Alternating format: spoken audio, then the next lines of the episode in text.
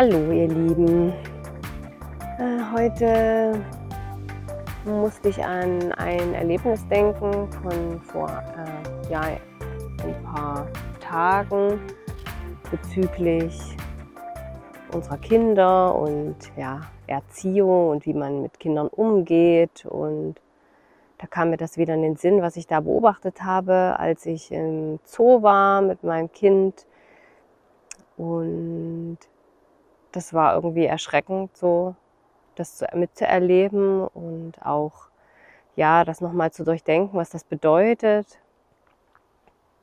Da war so eine, wie soll ich sagen, eine kleine Hängebrücke, über, wo die Kinder drüber klettern, laufen konnten, so eingezäunt, also mit so einem Netz drumrum. Und äh, das war auch so ein bisschen schräg und äh, schon zwei, drei Meter über der Erde war ganz sicher, aber für kleinere Kinder nicht ganz so einfach und äh, die müssen sich dann ja gut festhalten und gucken, wie sie da eben vorankommen. Und äh, ich kam da an mit der Kleinen und meinte, hier, du kannst, geh von der Seite ruhig rein. Äh, von der anderen Seite kamen gerade so viele Kinder und äh, sah dann so einen Mann da stehen, der meinte, nee, nee, wartet hier mal kurz, mein Sohn, der muss ja noch raus. Und da kam ich dann dazu und sah, wie der Kleine, vielleicht auch drei, vier Jahre ungefähr alt, äh, versuchte sozusagen sicher nach unten zu kommen. Äh, es warteten dann noch vielleicht zwei, ich weiß nicht, drei andere Mädchen, bis er da so fertig war. Alle standen halt und schauten und ich weiß ja, dass Kinder da nicht so denken wie wir, dass sie sich da eine übelste Rübe machen, wie lange das jetzt dauert und was da jetzt passiert. Die sehen eben, was im Hier und Jetzt passiert und äh, bewerten das nicht. Und dem Mann war das offensichtlich sehr unangenehm, dass sein Kind etwas länger brauchte und hat sich doch sehr getriggert gefühlt. Da sieht man mal wieder, wie man seine eigenen Baustellen äh, auf sein Kind projiziert und mitbringt, ähm, ohne dass das Kind irgendwas dafür kann. Auf jeden Fall hatte man das Gefühl, dass der Kleine äh, versucht sicher nach unten zu kommen und hat ein Füßchen vor das andere gesetzt, hat sich auch an den äh, Seitennetzen gut festgehalten und hat einfach eben so lange gebraucht, wie er eben braucht. Ähm, der Mann hat dann angefangen, sein Kind äh, zu, naja, motivieren, ist noch sehr freundlich ausgedrückt und meinte dann, jetzt komm doch endlich mal, hier warten schon alle, erst da hoch wollen und dann nicht runterkommen das Wort Weichei fiel auch. Ich weiß nicht genau, wie er den Satz formuliert hat, aber äh, schon im Sinne, ja, er ist halt ein Weichei und ähm, irgendwelche Worte, die noch so ähnlich waren und hat ihn halt eigentlich angeschissen, dass er so langsam ist.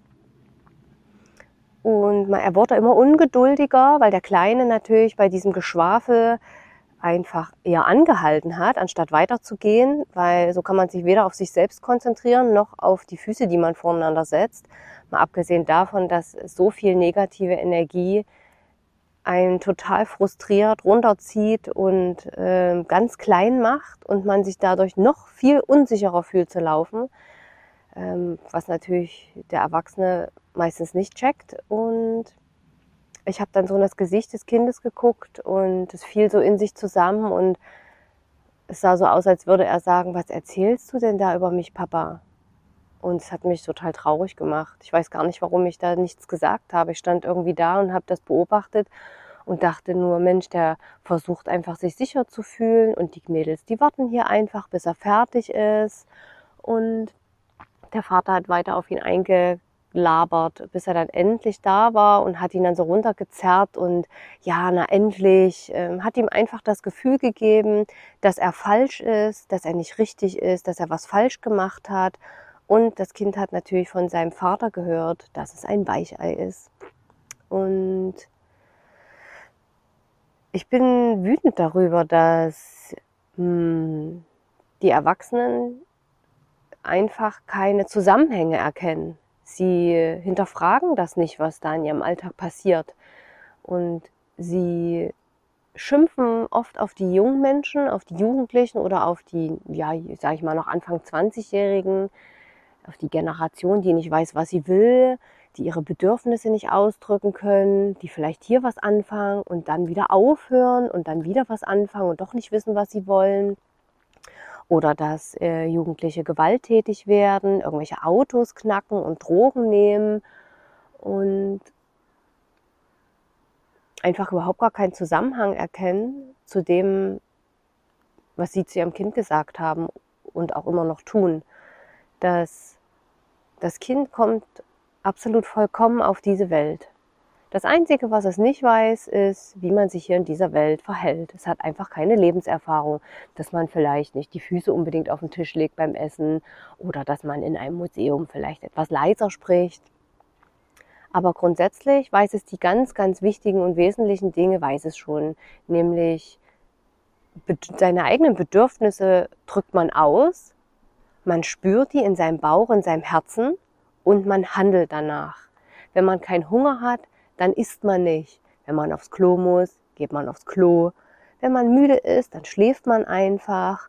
Und wenn man keine Lust hat, mit dem anderen jetzt dies oder jenes zu machen oder zu spielen, dann sagt man das einfach. Ich möchte das nicht oder man geht. Das ist ganz einfach. Die Kinder haben einen großen Bezug zu sich selbst und sowas wie Minderwertigkeit und äh, geringes Selbstwertgefühl oder nicht vorhandene Selbstliebe Sowas gibt es einfach gar nicht, weil das Kind ohne Wertung auf diese Erde kommt. Es liebt sich einfach so, wie es ist, nimmt sich so an. Das hinterfragt nicht, ob seine Beine zu kurz sind oder sein Arsch zu dick.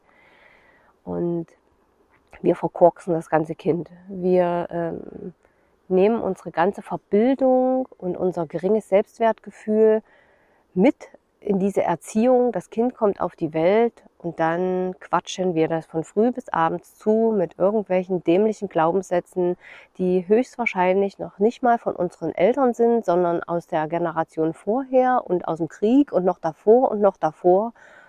Und man hinterfragt es einfach nicht. Man stellt sich nicht die Frage, okay, der Jugendliche, der weiß nicht, was er will. Komisch, woher könnte das denn kommen?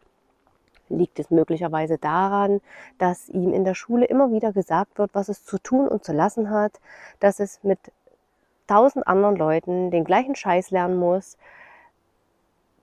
den es vielleicht überhaupt nicht interessiert, dass er zu einer bestimmten Uhrzeit das machen muss, was er nicht möchte. Derjenige ist noch müde vielleicht oder ist gerade in einer Lebensphase, in der ihn nur Zahlen interessieren und keine Buchstaben. Man sagt einfach, du hast dich jetzt für 45 Minuten dafür zu interessieren und dann für was anderes. Ob das jetzt nun alle Kinder betrifft in dem Raum, das ist dabei unerheblich. Oder wie eben in diesem Beispiel, dass das Kind beschimpft wird von dem Menschen, von dem es bedingungslos geliebt werden sollte, der es unterstützen sollte in jeglichster Lebenslage, der ihm zeigen sollte, wie das Leben funktioniert im Sinne von, wie drücke ich meine Gefühle aus, wie nehme ich diese an, wie gehe ich mit Angst um, wie gehe ich mit Wut um, wie liebe ich mich trotzdem, obwohl ich gerade wütend bin. Und das können gerade die Erwachsenen überhaupt nicht. Und das äh, macht mich schon manchmal traurig, das zu beobachten. Und äh, dieses Beispiel da am Zoo hat mir auch nur wieder gezeigt, dass der Vater sein Kind kaputt gemacht hat und dass er ihm gezeigt hat, du bist nichts wert und du bist falsch und das, was du da machst, ist falsch. Und dann wird man welcher Erwachsene? Wie, was, was wird man denn für ein Mensch, wenn man, und das ist sicherlich nicht die einzige Situation, in der das Kind das gehört hat, sondern in der Schule hört es ja ständig das Gleiche. Es muss irgendwelche Aufgaben erledigen, die es nicht interessieren, um dafür eine Note, eine Zahl zu bekommen, die einschätzt, ob du gut oder ob du dämlich bist. Und wenn du dämlich bist, dann wird leider nichts aus dir. Ob du jetzt vielleicht ein großartiger Bäcker bist und kreative Kunstwerke schaffen kannst, wenn du Mathe nicht kannst oder Physik oder eine andere Sache, dann bist du einfach zu blöd für diese Welt und dann hast du kein Selbstwertgefühl mehr und du gehst in diese Welt total unsicher, ängstlich, ohne Selbstliebe, ohne Selbstwertgefühl und dann fragt man sich, warum bist du denn so blöd? Warum hast du denn keine Beziehung? Warum lebst du denn mit 30 immer noch bei deinen Eltern und hast nur eine Katze? Warum trinkst du Alkohol? Warum nimmst du andere Drogen? Warum kommst du nicht zurecht? Das ist doch alles ganz normal, dieses Leben. Das haben wir doch auch alle durchgestanden. Das begreife ich oft nicht. Ich würde mir wünschen, dass die Menschen viel mehr einen Zusammenhang erkennen zwischen dem, was sie ihren Kindern schon in der frühesten Zeit an den Kopf knallen und dem, was man dann vor sich im Alltag sieht, die Menschen, die um einen herum leben, in jeder Altersstruktur, was dann daraus geworden ist. Und ich verstehe nicht, dass die Menschen nicht sich mal die Frage stellen, was nimmt denn jetzt mein Kind aus dieser Situation mit? Ich habe gerade es als Weichei beschimpft und habe ihm das Gefühl gegeben, dass ich ihn nicht liebe. Und was nimmt es denn mit aus dieser Sache? Es nimmt auf jeden Fall nichts Gutes mit raus und es nimmt auch nicht mit, weil die meisten denken ja, naja, wenn ich das Kind jetzt korrigiere und ihm sage, wie es sich verhalten sollte, dann macht es das beim nächsten Mal besser. Und das ist der große, große Trugschluss. Korrekturen und Beurteilung und Bewertung machen es niemals besser. Niemals, weil das kommt immer aus dem Menschen selbst heraus. Aus eigenem Antrieb zu sagen, ach Mensch, das würde ich gern beim nächsten Mal besser machen. Aber wenn man korrigiert wird, wird man unsicher und man macht zu. Und das finde ich komisch, dass, dass man diesen Schluss einfach nicht zieht. Dass wenn eine Mutter immer wieder dem Kind ins Wort fällt und das erzählt, was das Kind vielleicht selbst erzählen möchte, anders, langsamer, und sich dann wundert, Mensch, mein Kind ist irgendwie, kommt sozial nicht so gut zurecht, die ist so schüchtern, die ist so unsicher und dann nicht einfach mal den Bezug dazu sieht, wie sie mit dem Kind umgeht, dass sie selbst daran, mit daran Verantwortung trägt, dass das Kind unsicher ist. Wieso ist es denn unsicher? Was ist denn passiert, dass es es unsicher gemacht hat? Das kommt doch nicht so auf die Welt. Und das ist der eine Punkt, dass ich mich äh, frage, wieso die Menschen ihre eigenen Worte und ihr Handeln nicht reflektieren können und sich nicht fragen können, was nimmt das Kind aus dieser Situation mit? Ist es das, was ich meinem Kind mitgeben will? Habe ich es gerade unterstützt? Habe ich ihm gerade gezeigt, dass ich es dennoch liebe, obwohl es vielleicht wütend war? Und dann ist mir auch aufgefallen, dass diese Bewertung, die man selbst in sich trägt, die man selbst genossen hat als Kind, von der Umwelt, von Eltern, von Geschwistern, von Freunden, ähm, dass man die auch ganz schnell auf sein Kind projiziert.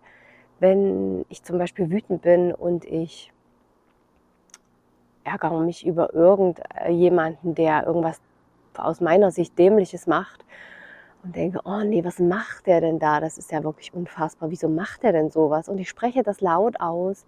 Dann lernt mein Kind, wie es mit anderen Menschen umzugehen hat. Das, was ich als Kind vorgelebt bekommen habe, dieses, oh, der, der Rock passt ja wohl überhaupt nicht zu dieser Frau. Was hat sie denn für Schminke im Gesicht? Wieso verhält er sich denn so komisch? Das wurde mir so sehr vorgelebt, dass das so tief in mir drin ist, dass es jetzt ganz, ganz schwer für mich ist, das wieder rauszukriegen. Es ist wie so eine Affektreaktion. Ich sehe jemanden und habe sofort ihn beurteilt, abgeurteilt und bewertet und denke nur, oh Gott, was ist das denn? Wieso redet denn bitte mein Denker solch ein Stuss? Ich habe mich noch gar nicht dafür entschieden, das zu denken und innerlich auszusprechen und schon ist es gedacht. Und manchmal passiert es mir, dass ich hm, vor meinem Kind vielleicht über ein anderes Kind sage, oh nee, was macht der denn da? Warum heult die denn schon wieder? Und denke dann, oh nein, das habe ich jetzt nicht wirklich ausgesprochen. Äh, ich hoffe mal nicht, dass sie das so tief verinnerlicht, dass sie dann auch über denjenigen so denkt. Weil ich möchte, dass sie so perfekt bleibt, wie sie ist. Sie, sie sitzt vor dem Kind, was schreit und weint und sich im Kreis dreht und irgendwie, ich sage mal, nicht so reagiert, wie man das vielleicht gern hätte und guckt sich das einfach an. Sie beobachtet und das war's. Sie bewertet das nicht. Sie sieht ihn einfach, dieses Kind zum Beispiel, so wie es ist. Während ich da sitze und denke, der hat einen an der Klatsche. Und sie macht es nicht. Sie sieht, sie sieht ihn einfach, sie beobachtet ihn und dann kommt sie wieder zu ihrem Innersten zurück und denkt sich nichts dabei. Und ich habe Sorge, dass hm, ich, wenn ich öfter sowas ausspreche, das an mein Kind weitergebe und möchte da achtsamer werden, dass ich meine eigene Bewertung nicht ausspreche, weil ich glaube, dass sie es schon absolut perfekt handhabt. Sie ist tolerant.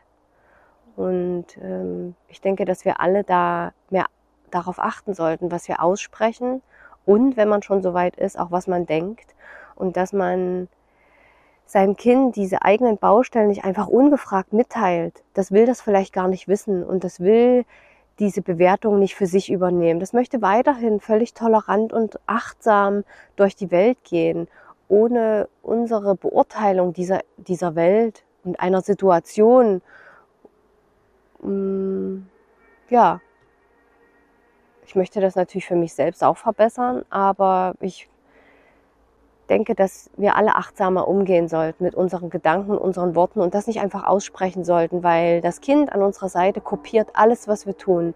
Es nimmt alles mit. Gerade in den ersten sieben Jahren funktioniert das Gehirn eines Kindes auf ein, ein es hat eine andere Frequenz. Und in dieser Frequenz ist gewährleistet, dass das Kind alles wie ein Schwamm vollkommen ungefiltert aufnimmt, um sich besser in seiner Sippe integrieren zu können. Das ist überlebenswichtig. Und das sollten wir immer beachten, dass das Kind uns nachahmt und dass das nicht überlegt, ach, die Mama, die hat jetzt vielleicht einen Stuss erzählt, das übernehme ich jetzt mal lieber nicht. Das kann das nicht beurteilen. Es wird nur irgendwann merken, oh, wie denke ich denn da gerade über meinen Gegenüber? Will ich eigentlich so denken? Wo kommt denn dieser Gedanke her? Und das können wir ganz stark beeinflussen, indem wir achtsam mit unseren eigenen Gedanken sind und vor allem vor Kindern nicht ungefragt unsere Beurteilung und Bewertung aussprechen. Das wäre schön, wenn wir das alle ein bisschen besser hinkriegen würden, damit unsere Kinder unvoreingenommener in die Welt gehen. Denn sie kommen ja schon auf die Welt mit ähm, einem offenen Herzen jedermann gegenüber offen, egal wie der Mensch aussieht, ob er behindert ist, ob er schwarz ist, ob er grün ist, ob vollkommen egal, klein, groß, dick, dünn. Das Kind bewertet das einfach nicht. Es fängt nur an zu bewerten, wenn wir das tun.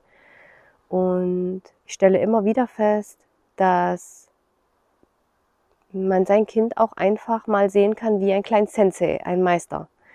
Denn es zeigt mir, wie ich mit der Welt umgehen sollte. Das jetzt so annehmen, wie es ist, ohne Judgment keine Beurteilung, keine Bewertung, mit einem offenen Herzen, mit Zugang zu meinem Innersten und das Herz immer offen zu lassen. Egal auch, ob man manchmal verletzt wird oder nicht. Dann kann man weinen, dann kann man seine Wut, seine Trauer ausdrücken, aber das Herz bleibt weiter offen. Und damit das Kind das nicht verschließt, sein Herz, müssen wir sehr achtsam sein und aufpassen, was wir sagen.